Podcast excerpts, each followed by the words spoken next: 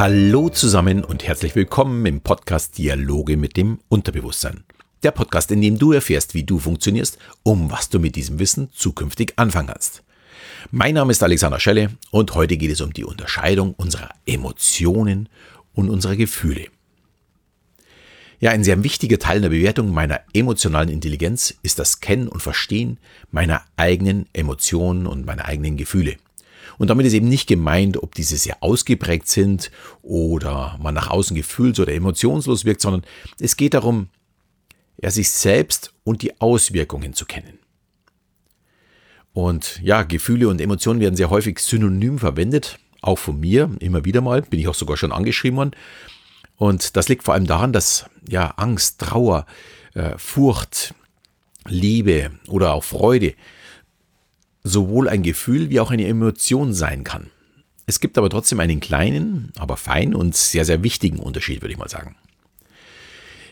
Emotionen haben zum Beispiel ihren Ursprung im primitivsten Teil unseres Gehirns, dem sogenannten Reptilienhirn, unserem limbischen System.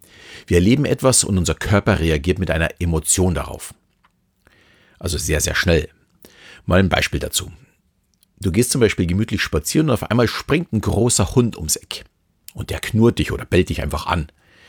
Und in diesem Moment reagiert eben dein limbisches System mit Angst und daraus folgend der Ausschüttung verschiedenster Hormone zur Abwehr von diesem Hund oder von dieser Gefahrensituation.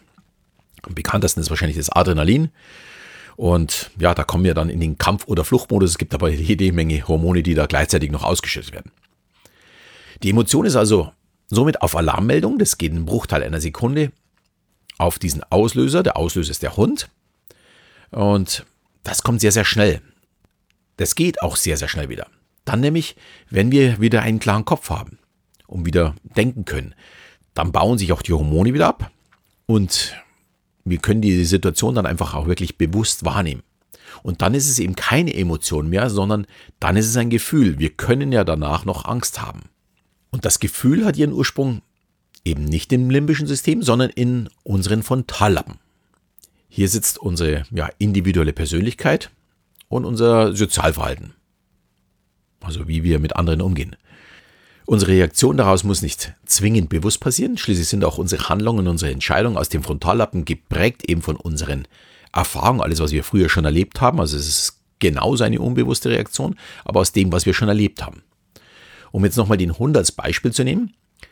Der erste Schreck wird bei allen die Emotion Angst auslösen. Man weiß ja nicht, was kommt. Könnte ja auch angreifen. Da, glaube ich, sind wir uns auch einig.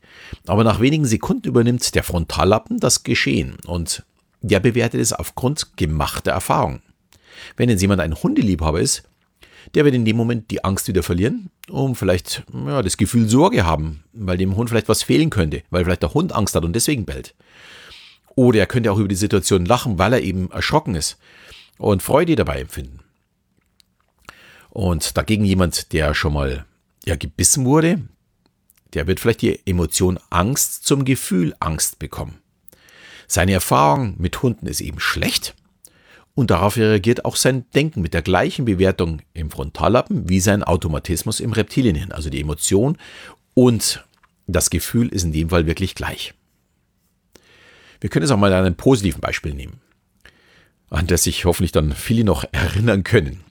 Wenn wir früher mal frisch verliebt waren, vielleicht sogar in der Teenagerzeit, dann pocht natürlich das Herz ganz heftig. Wir hatten ganz heftig Schmetterlinge im Bauch und ja, meistens waren wir auch geistig dann nicht mehr so ganz auf der Höhe. Das ist dann in dem Fall eine Emotion, es ist etwas Körperliches. Wir schütten in dem Fall Dopamin aus und der Körper reagiert auf die Anwesenheit unseres Wunschpartners, immer wenn wir in der Nähe sind. Indem, dass wir dann einfach schneller atmen, der Blutdruck steigt, und ja, in dem Fall begab sich dann unser Körper auch in eine ja, Alarmbereitschaft, in eine höchst alarmierende Alarmbereitschaft. Aber das ist die Frage, hält es an? Ja, leider, oder besser gesagt, Gott sei Dank, nein. Ich bin jetzt mit meiner Frau, ja, gut 31 Jahre zusammen. Und ja, wenn ich am Sonntag den Podcast veröffentliche, am Montag haben wir dann Silberhochzeit, also sind schon seit 25 Jahren verheiratet. Und natürlich haben wir keine Schmetterlinge mehr im Bauch. Aber trotzdem eine Liebe nicht mehr als Emotion, sondern als Gefühl. Ich liebe meine Frau, äh, vielleicht sogar mehr als wie früher.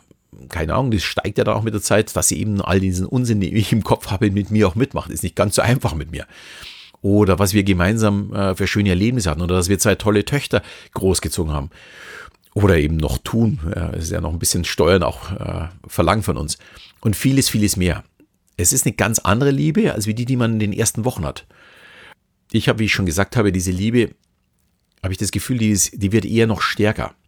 Und es ist eben keine Emotion mehr, die man ganz am Anfang hatte, sondern es ist ein Gefühl und Gefühle lassen sich von uns natürlich auch steuern. Also ich kann natürlich diese auch beeinflussen. Das ist natürlich auch äh, der Grund, warum viele ja, Partnerschaften dann, keine Ahnung, in der Midlife-Crisis auch zugrunde gehen, weil einer von beiden vielleicht nochmal ja diese Emotion Liebe spüren möchte. Sie sagen ja, ich habe keine Schmetterlinge mehr bei dir im Bauch. Ja, aber damit muss ich leider Gottes leben. Das kann man nicht künstlich herbeiführen ja, diese Emotionen, die lassen sich eben nicht von uns steuern. Wir reagieren eben nur auf die Emotionen.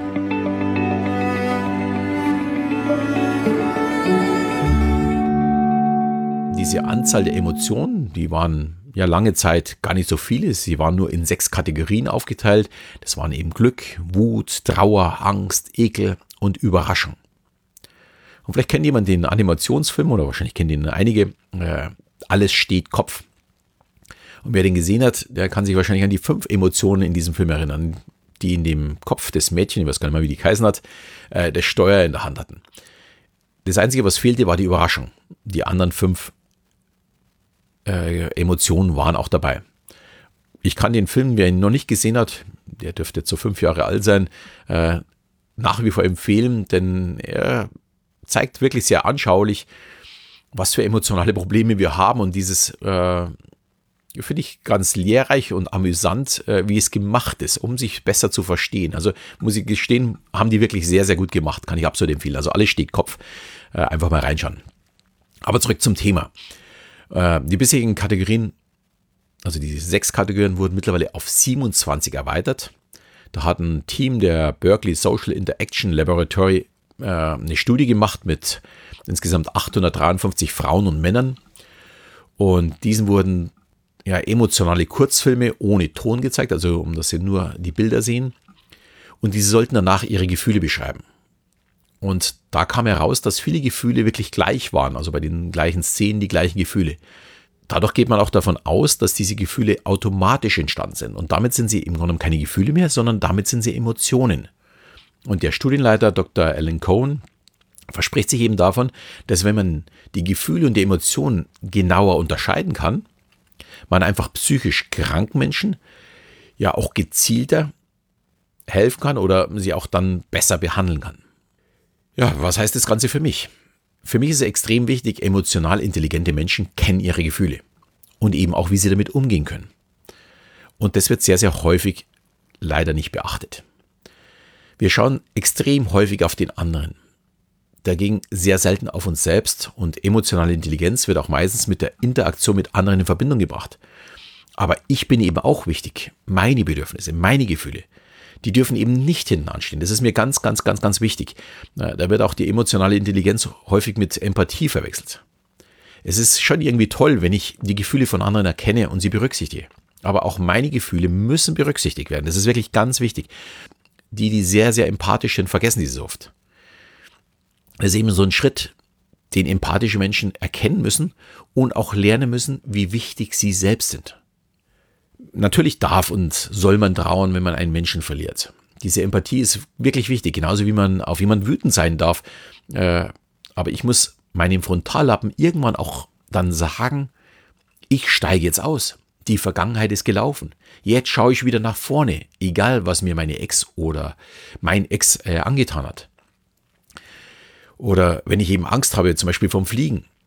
Wer sagt, dass ich dieses Gefühl mein ganzes Leben haben muss?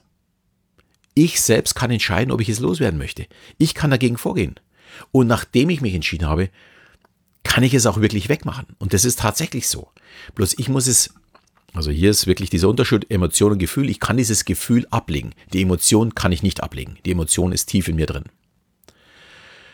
Ja, wenn du jetzt noch mehr Lust auf emotionale Intelligenz bekommen hast und dir eben mein ja, kostenloses E-Book noch nicht runtergeladen hast, das habe ich ja letzte Woche schon angekündigt, dann ist vielleicht jetzt der Zeitpunkt gekommen, dir 10 Tipps zu holen zur Steigerung deiner emotionalen Intelligenz.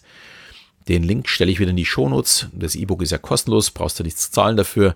Dich nur eintragen in mein Newsletter und da wird auch etliches mehr kommen. Also da werden jetzt dann ja, im November, Anfang Dezember wahrscheinlich auch Videos kommen, wo ich ein bisschen mehr dazu erzähle. Und ich möchte natürlich nicht jeden damit, ja, nerven ist jetzt vielleicht ein bisschen übertrieben, aber ich werde es auch nur denen schicken, die auch tatsächlich daran Interesse haben. Heute ein bisschen kürzer als wie letzte Woche. Ich hoffe, aber dir hat die Folge wieder gefallen und du hast jetzt verstanden, was der Unterschied zwischen Emotionen und Gefühle ist und dass du deine Gefühle selbst steuern kannst, deine Emotionen dagegen nicht. Und ich würde mich natürlich wie immer freuen, wenn du mir eine 5-Sterne-Bewertung gibst. Das löst bei mir ganz schöne Gefühle aus. Und am besten auch gleich mit Rezension in deiner Podcast-App. Und in diesem Sinne verabschiede ich mich wieder bis zum nächsten Mal, wenn es wieder heißt Dialoge mit dem Unterbewusstsein.